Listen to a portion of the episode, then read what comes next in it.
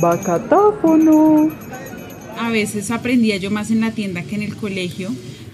Habitar una ciudad como Bogotá es ser siempre un viajero, un trotamundos que conoce nuevas tierras y modos de vida en cada barrio, porque es una ciudad inmensa realmente, que ronda los 1.775 kilómetros cuadrados, algo así como 450 parques Simón Bolívar juntos, o si lo prefieren, dos veces y un poquito Sumapaz, porque sí, Sumapaz, además de tener el páramo más grande del mundo, aunque muchos no lo sepan, es la localidad número 20 de Bogotá y la más extensa con 780 kilómetros cuadrados, seguida por Usme y Ciudad Bolívar, haciendo que en su mayor parte el territorio de la capital sea rural, pese a ser más reconocida como la urbe más grande del país.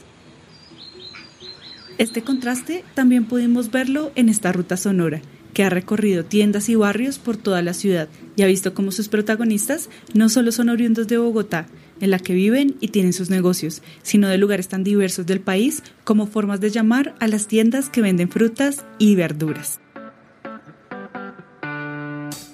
Hola de ambulantes, bienvenidos a Subacatáfono, un podcast nacido desde las entrañas de la capital colombiana y tan variadito y nutrido como los sabores que se pueden encontrar en los fruver y carnicerías en Bogotá. Mi nombre es Vanessa Bellojín, una de las voces detrás de este proyecto, y junto a Sara Gómez y Héctor Vargas les traemos desde los barrios de la capital hasta sus oídos viajeros, por fin, la segunda temporada de Bacatáfono, donde conoceremos a los tenderos y tenderas más diversos de todo Bogotá y las historias detrás de su oficio. Acompáñenos a construir esta historia entre tiendas, una ruta sonora por los comercios barriales en Bogotá. Antes de comenzar con este episodio, les queremos contar algo que nos tiene muy felices, y es que esta temporada es posible gracias a la beca de proyectos museográficos para vivir juntos del Instituto Distrital de Patrimonio Cultural y DPC, el Museo de Bogotá y el Programa Distrital de Estímulos 2020, en el que fuimos ganadores con la propuesta de la segunda temporada de Bacatáfono Historia entre tiendas. Les agradecemos a ellos por esta oportunidad de seguir creciendo y contando las historias de nuestra ciudad y a ustedes por acompañarnos a explorar las calles de Bogotá con la curiosidad bien puesta. Hoy les traemos desde una longeva esquina en Antonio Nariño. Parece que esta temporada habita entre las esquinas. Yo sabía que las casas esquineras es un punto bueno para trabajarlo y los adentros de un negocio híbrido en San Cristóbal, hasta sus oídos curiosos, el episodio más gustoso de esta temporada, con las historias de dos tenderos que proveen a nuestros barrios con todo el arco iris de sabores de esta tierra colombiana.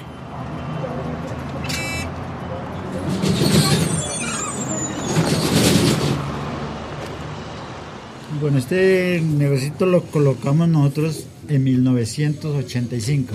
De ahí comenzó nuestra historia y hemos mm, estado acá en una, en una sola parte, los 35 años. Mi nombre es Orlando Díaz. Flor Marina Suárez Díaz. Yo soy Lady Paola Díaz. Y vendemos de, de, de todo, pero de, todo, un, poquito. De plaza, del, así de licores, licores. Abarrotes, todo Ellos son la familia Díaz Suárez, doña Flor, don Orlando su esposo y Paola su hija menor. Desde que leímos su postulación para participar en el Bacatáfono Historia entre tiendas, estuvimos seguros de que su historia sería una inmensa experiencia que descubrir, pues entre las frases que nos compartieron nos emocionó leer.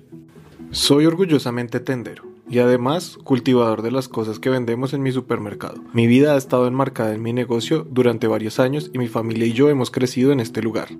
Teníamos que conocerlos, hablar un poquito más con ellos, descubrir el Restrepo desde otros ojos, y cuando llegó el día, la experiencia fue envolvente. Cuando me preguntan, bueno, Paoli, ¿dónde es su tienda de sus papás? Entonces yo le digo, es en toda una esquina, después de la, de la estación de Transmilenio.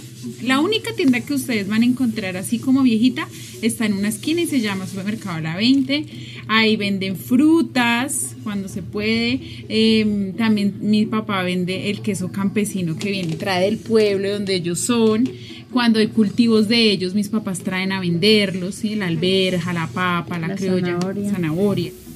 Esta historia entre tiendas también es la historia de cómo estos espacios y sus dueños nos proveen a todos en la ciudad, de cómo son parte de una cadena que trae sus productos del campo y de otros lugares también con esto de la apertura económica. Y que no solo son un puente, sino que sus espacios muchas veces se abastecen de los productos que ellos mismos trabajan y cosechan en sus tierras, eliminando intermediarios y dándole la oportunidad regresar al lugar que los vio nacer. Mi nombre es Juan Gabriel Ruiz Lozada, llevo 11 años en el negocio de la carnicería. Mi tipo de tienda o negocio es un expendio de carnes, queda ubicado dentro de un fruber. Soy de Santana, Boyacá, eh, es de un pueblo muy cálido, muy, muy chévere, conocido como la capital panelera de allá. Se da mucho la panela, la caña de azúcar eh, se cultiva mucho, también el café. Me vine allá por una oportunidad de trabajo, tenía mi esposa, tenía mi hijo y pues yo dije me voy porque necesito darle un futuro mejor a ellos y pues pensar en salir adelante en el día de mañana de tener mi negocio propio, tener, de ser independiente de sí mismo, de mis cosas, de todo.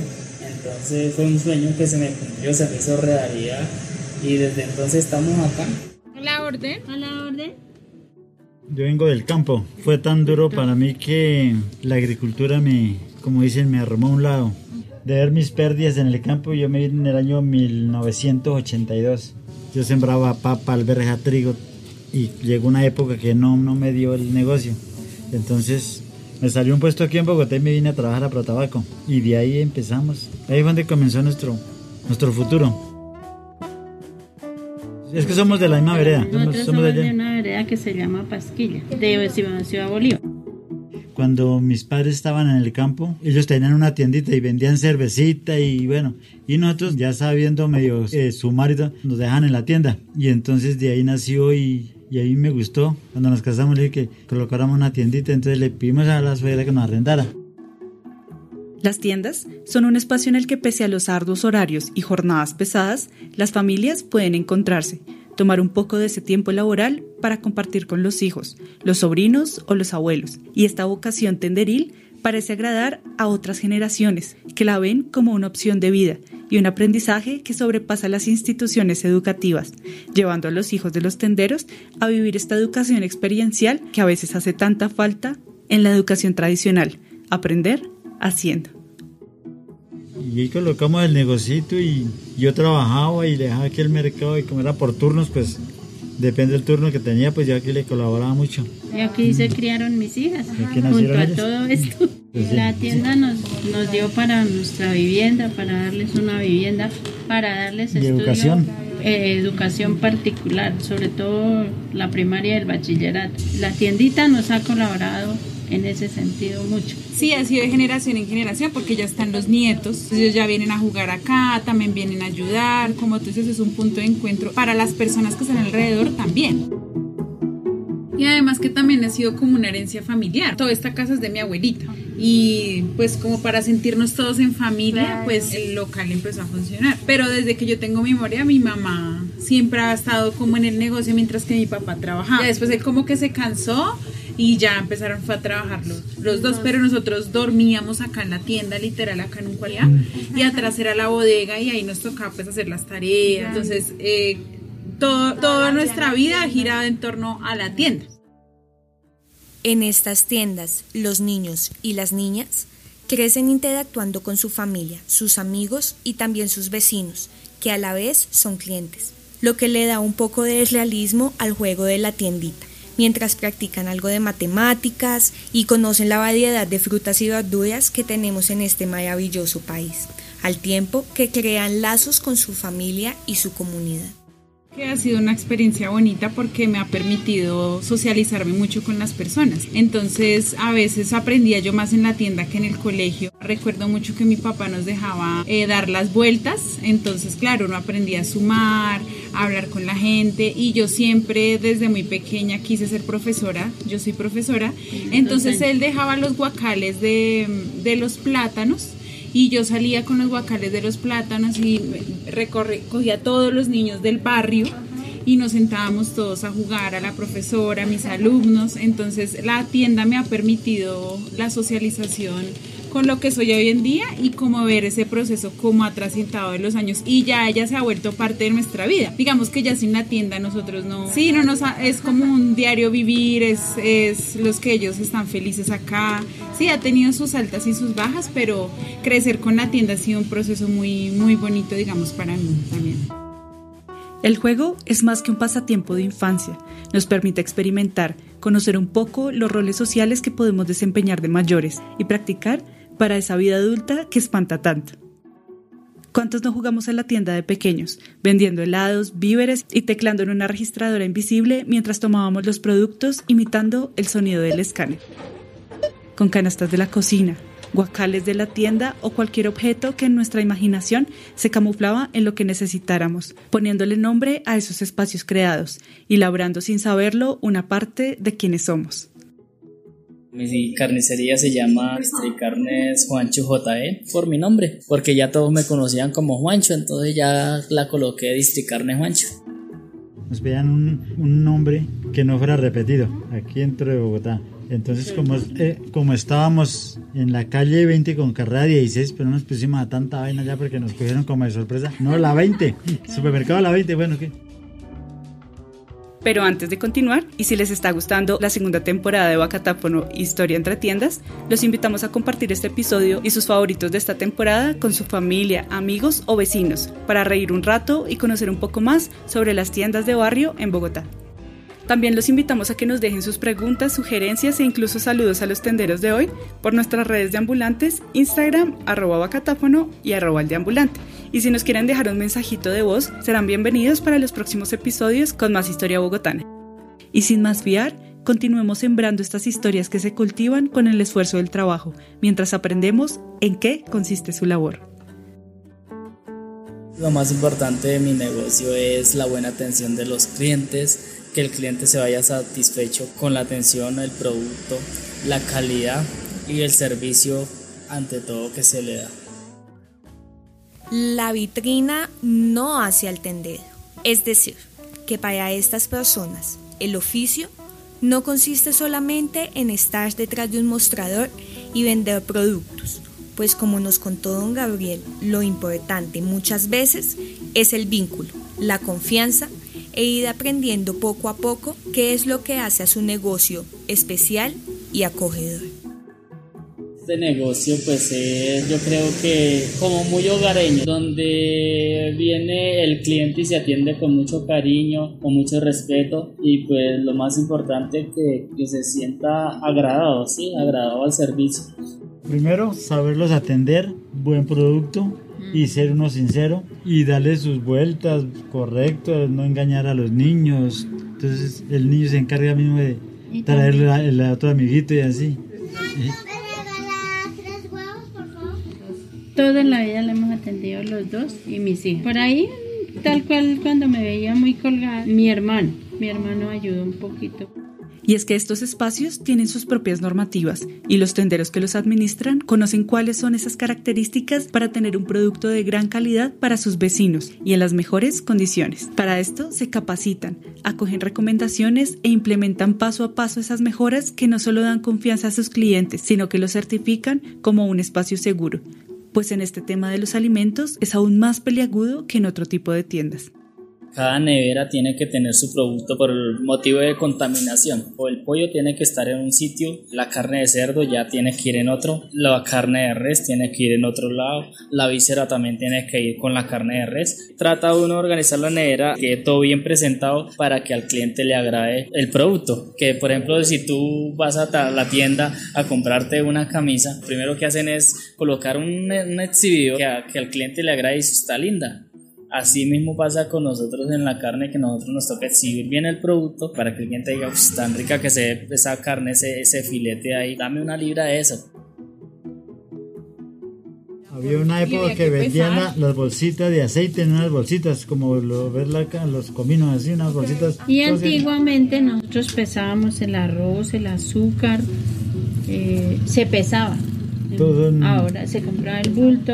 Ahora no permiten. Las bolsas de estas. Tan apetitosos, hay productos que son los más pedidos por los clientes en estas tiendas y que hablan de los habitantes de los barrios y sus costumbres. Póngale cuidado que el de la tienda sabe qué come el, vecino. Y más en esa época, porque a mí me decían, ay me hace por y me trae una roba de criolla porque vamos a hacer un sancoche, toca chile criolla, toca chile, bueno, y así. El salchichón. Bueno, aquí, aquí vendo un salchichón que se llama... Uy, eso tiene ¿Cómo es que se llama? El madrigal. El, madrigal, es el único salchichón que me pegó acá. Y ya la gente empezó a cogerle como olorcito. Ah. De las barras enteras, a veces media barra.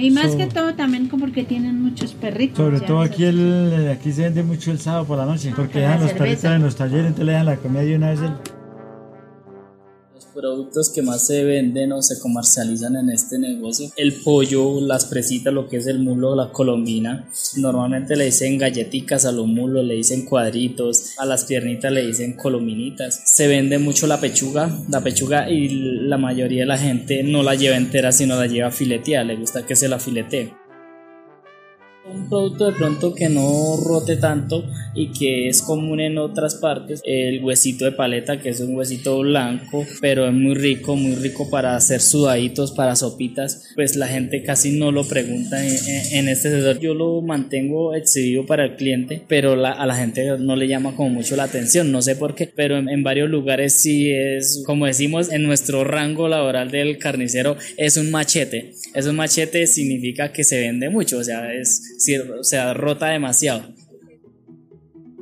Y en esa jerga tenderil, don Gabriel también está empapado de los tipos de cortes y usos que sus clientes le dan a sus productos, estando atento a los pedidos de sus vecinos y dándoles gusto mientras perfecciona su técnica cliente viene y le dice a uno, eh, por ejemplo, dame una libra de churrasco gordo, flaco, me dice, sácalo en tipo mariposa, dos medallones delgaditos. Igual la pechuga le dicen bien abiertica para asar, cortadita en julianas, cortadita para gulas, igual que la carne. Pero si te dicen, eh, la quiero para hacer un atollado, entonces eh, van picaditas con el huesito pequeñitas para que, para que queden en, en la olla del arroz. Todo depende del, del cliente, lo que el cliente desee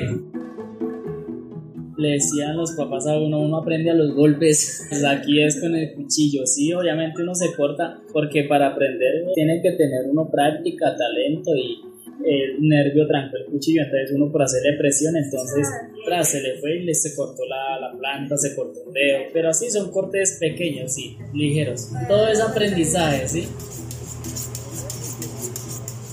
Estas son herramientas especializadas por eso, ante nuestros ojos ignorantes en las artes de la carnicería, había un montón de cuchillos que clasificábamos como de punta redondita o ese puntiagudo de allí y ese otro que más bien parece una hacha pequeña y algunos otros como machetes gomelos. En fin, mejor le preguntamos a don Gabriel para qué eran todas esas herramientas que habitaban su carnicería. Por ejemplo, hay cuchillos de corte, hay cuchillo de esposte, hay la chuela o pácora que es para cortar huesito. Si antes era más descubiertica, utilizaban una tasajera, una varillita donde colgaban toda la carne en ganchos. Estamos hablando de unos 15 años, yo creo. Todo ha cambiado. Los lugares tienen que estar libres de polvo, libre de, de animalitos, de mosquitos. Y otra herramienta, yo creo que la más fundamental de todas, aparte de todo, una báscula digital que es la que te ayuda para la librita de carne, todo lo que desees pesar ahí. Y aquí llega por fin su momento, la reina de estas dos tiendas, la primera, la indispensable, la báscula, la pesa o el peso, como también le dice don Orlando. Es esa herramienta que en estas tiendas es prioritaria, pues cada libra de mango o medida de centro de cadera tiene que pasar por el brazo objetivo de estas máquinas, que aunque más o menos tecnológicas, siempre botan un cuartico de libra más que como clientes no tenemos problemas en aceptar después de la frase salió una librita y cuarto, así está bien vecinito. Y pues sí, échela, que eso en la olla igual se encoge. Y el peso, porque la gente le gusta que le vendan. Las cosas hoy en día son todas pesadas. Sin la báscula no, a solo pulso, ojos de da berraco. Lo primero es la báscula. Lo primero que compramos es la báscula. Además, este peso ha tenido historia. El peso está desde que está la tienda. A nosotras nos pesaban acá. Antiguamente, pues yo creo que fueron, fue una de las herramientas más básicas de nuestros antepasados, porque ellos pesaban ahí todo, pesaban el café, pesaban la yuca, en una romana, eso se llama una romana. Esa romana era muy fundamental, pues me tocó sacarla del negocio porque se oxidaba y ella pesaba hasta 30 robas. Y es que aunque nuestros tenderos son expertos en medidas, arrobas, libras, kilos, gramos, la báscula siempre tiene la última palabra. Aunque sin duda, esta no es la única herramienta útil para hacer las cuentas. Era una registradora Casio, era muy antigua pero tenía muchos departamentos. Departamentos son los códigos que uno le puede ingresar a esa registradora. Solo se digitaba ya y tenía mucha memoria. Me prestó servicio cuando yo, cuando yo llegué al negocio. Eh, ya, ya estaba, ya estaba hacía rato. A mí me la robaron hace aproximadamente por ahí unos tres añitos nomás. Me dijo adiós, no me dejaron sino el solo cabezote ahí donde aparecía la pantallita.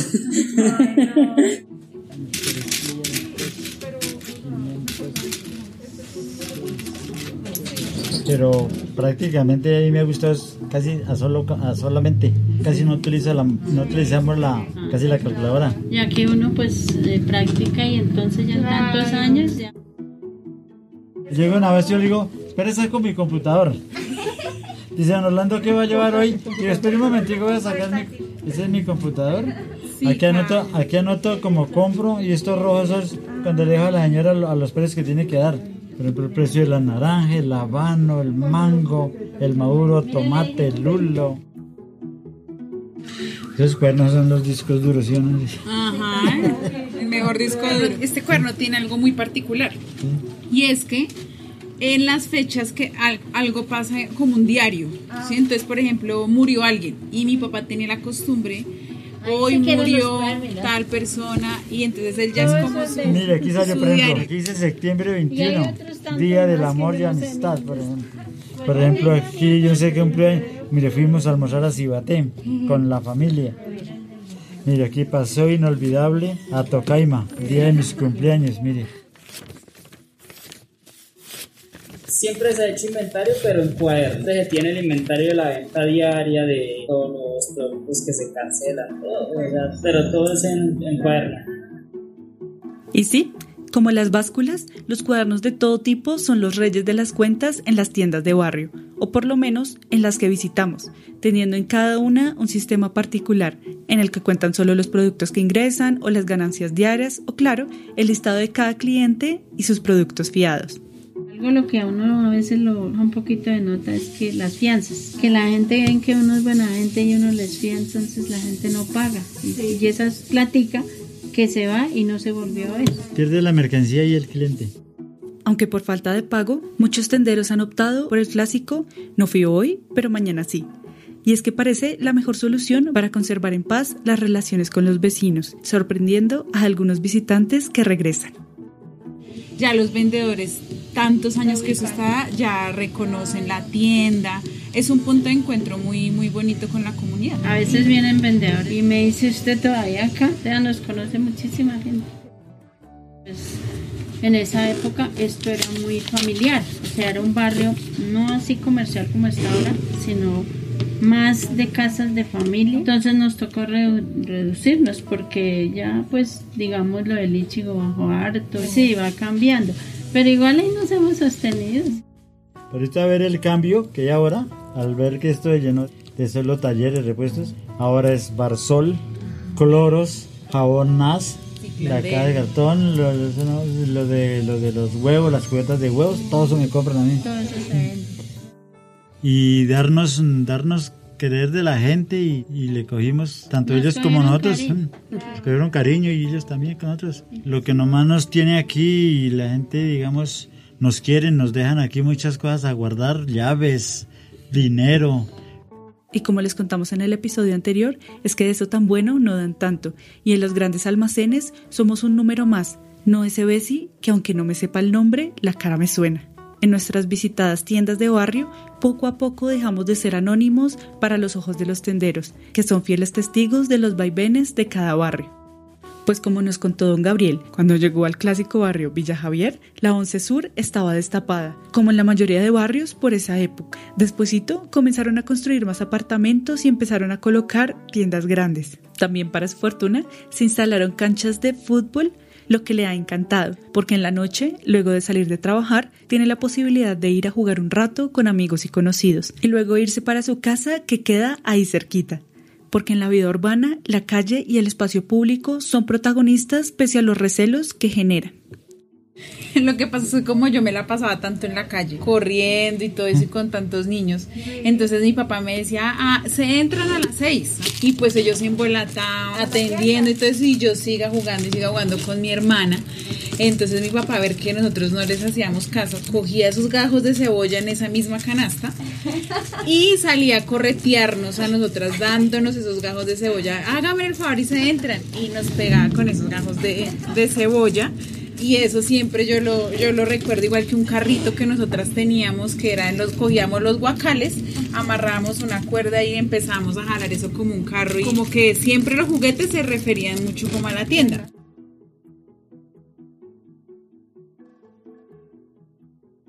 Esas memorias que se construye y luego se reviven en las calles, tiendas y casas son esa materia de la que se nutre la historia, una historia que nos ha traído hasta aquí y de la cual Sara Gómez, nuestra historiadora de cabecera, no se ha quedado sin indagar.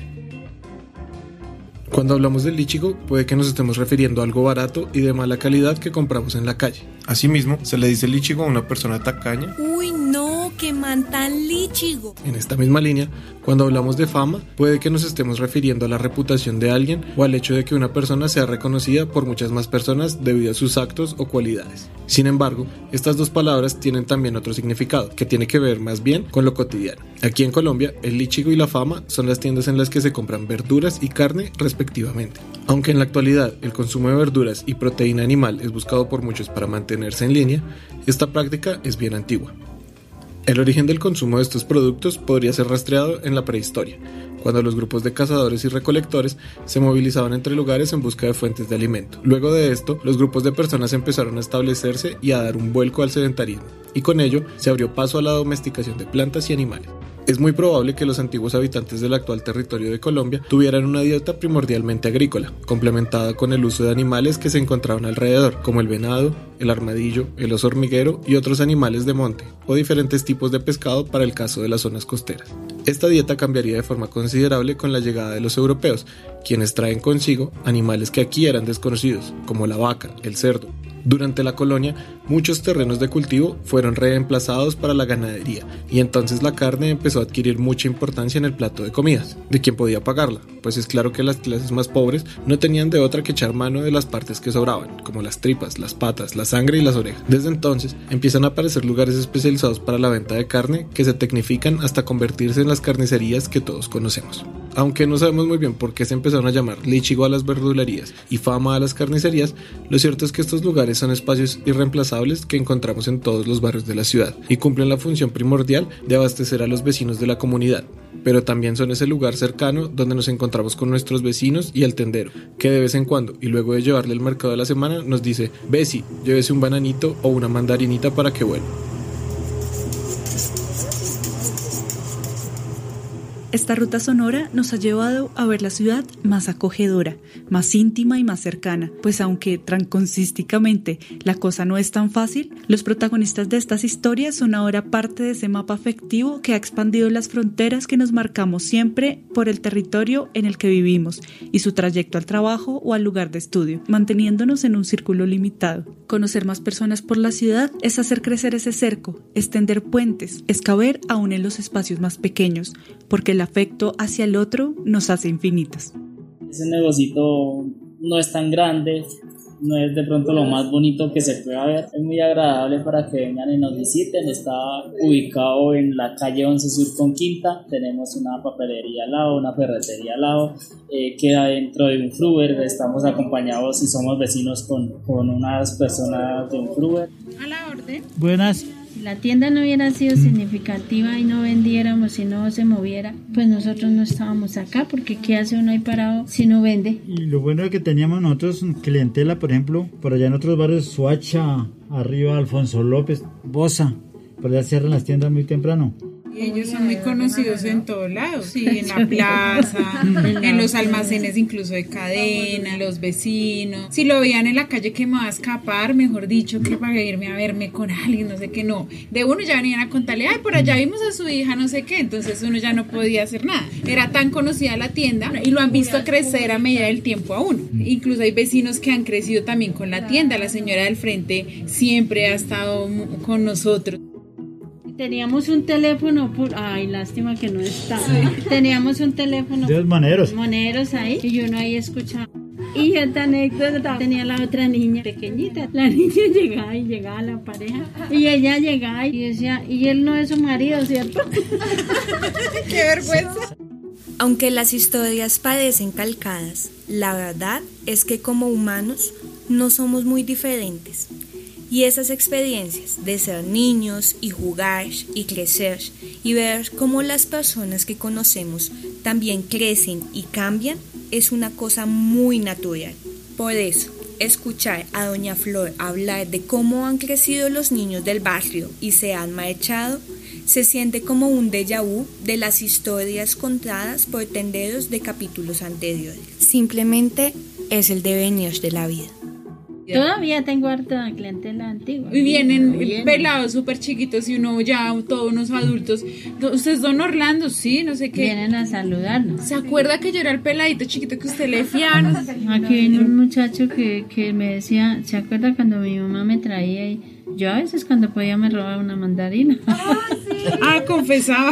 Pero ya todo un señor, ya. Una vez fui a llevar a mi hija al barrio La Soledad a una cita médica y una señora me saludó.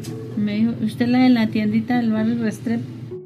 Por su parte, don Gabriel recordó mucho a doña Concepción, una señora mayor que todos los días iba a su fama y le llevaba alguito, una manzana, unas galletas. Lamentablemente con el virus son muchos los clientes que dejó de ver, porque son clientes mayores y no pueden salir mucho a exponerse, o quizás simplemente se han ido a las casas de sus hijos, de sus sobrinos o de alguien que los cuide y don Gabriel definitivamente los echa de menos.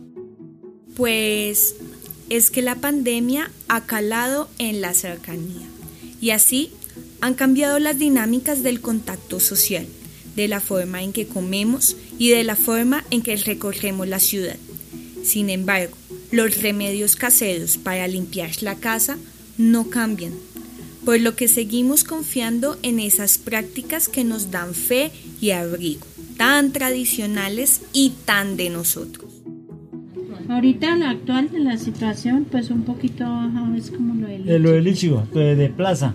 Lo de plaza. Eso sí se bajó. Además, porque ya llegaron los, por ejemplo, supermercados grandes que han- dan unas promociones y que el tendero pequeño no puede hacer. Ellos sí porque venden en muchas cantidades. Eso quita la clientela, pero siento que las si las cosas del Ichigo han disminuido y, y eso hace que pierda la esencia también de la tienda. Ahorita se ha desocupado porque todo me toca bajar para que mientras cuando me pi- la gente ve desde la calle y ve. Porque yo hice el intento cuando comenzó la epidemia y yo pierda comida y daños como la gente temerosa. Como hay unos que incrédulos, otros como que sí creemos que sí. El contacto. Se paró una reja, antes la gente entraba, veían televisión, charlamos, que el tinto.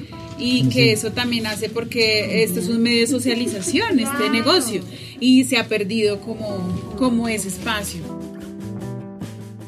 Y para abasto me tocó acá una carta para que me dejaran de entrar para como Porque comerciante. como yo figuro acá como la dueña, entonces él no lo dejaban entrar. Gracias a Dios a la base de Nosotros este los negocio. Y lo regañamos y todo, no, por favor. Y ellos, no, ellos- es que ellos, ellos se enferman más en la casa. Porque esto es un mundo, ellos, ellos su vida es su tienda. Y yo venía y yo quemaba calas. Sahumario, eso que es lo que nos saumerio, Las mamás. todo. Yo lavaba todo esto con cloros, Son- con todo. no- nosotros hace dos todos años- los días hacía Nosotros hace dos años fuimos a Buga y compramos unos aceiticos del Señor de los Milagros y echan y por las narices y todo eso. Es que tengo una esencia de película qué familiar. Los domingos no lo dejamos. No abríamos, sí, no, parece. no abrimos. Pero, pese al bajonazo en ventas, la incertidumbre y el temor, para don Gabriel, nuestro carnicero invitado de hoy, ha habido un cambio positivo, el comportamiento ciudadano, pues según nos contaba, antes la gente se pasaba, no respetaba la fila, pero ahora todos están atentos a ella, a no colarse al frente del otro y a conservar el distanciamiento social. Por eso los invitamos a hacer la fila, mantener el distanciamiento social y usar tapabocas, pero nunca dejar de abastecerse con sus vecinos tenderos. De seguro habrá alguna persona que les iluminará el día, como ustedes pueden hacerlo con ellos también. Volvamos a crear comunidad. Y listo, aquí termina este quinto pregonazo del Bacatáfono Historia entre tiendas. Gracias a doña Flor Marina, don Orlando y su hija Paola por invitarnos a conocer su maravillosa tienda, el supermercado La 20 en el barrio El Restrep, que tiene más que tiendas de calzado, en la localidad de Antonio Nariño. Don Orlando, gracias a usted y a su familia por abrirnos las puertas de su historia y su negocio para crear su esa identidad que nos hace ser lo que somos como ciudadanos. Su rol como tenderos es indispensable para nuestra sociedad. Gracias también a don Juan Gabriel, quien confió en esta iniciativa y nos tuvo paciencia tras varios problemas técnicos cuando lo visitamos en su carnicería Districarnes Juancho JG, en la localidad de San Cristóbal. Y a doña Patricia, su vecina y otra de las tenderas participantes, que lo convidó a esta ruta sonora y que conocerán ya prontito en el próximo episodio de Bacatap. El equipo de la segunda temporada de Bacatáfono somos Sara Lucía Gómez, nuestra historiadora y mediadora, Héctor Vargas, nuestro antropólogo e investigador, y yo, Vanessa Bellojín, la coordinadora y realizadora audiovisual.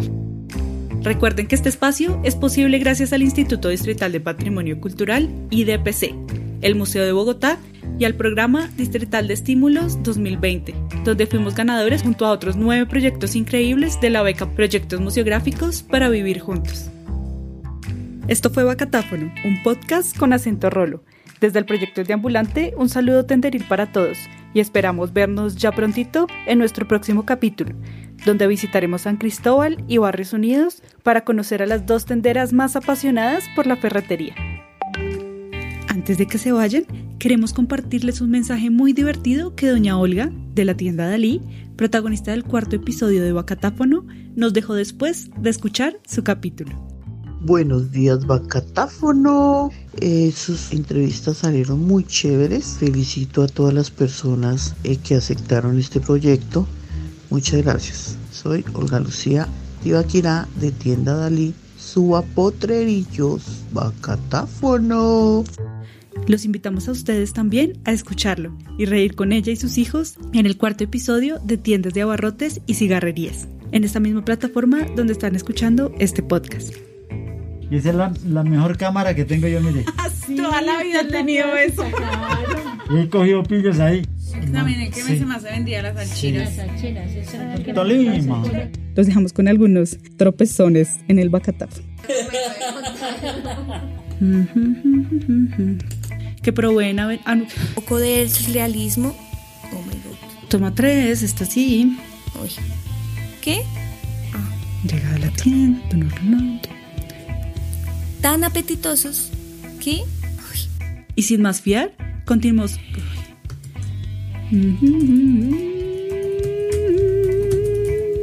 Listo. Bacatáfono.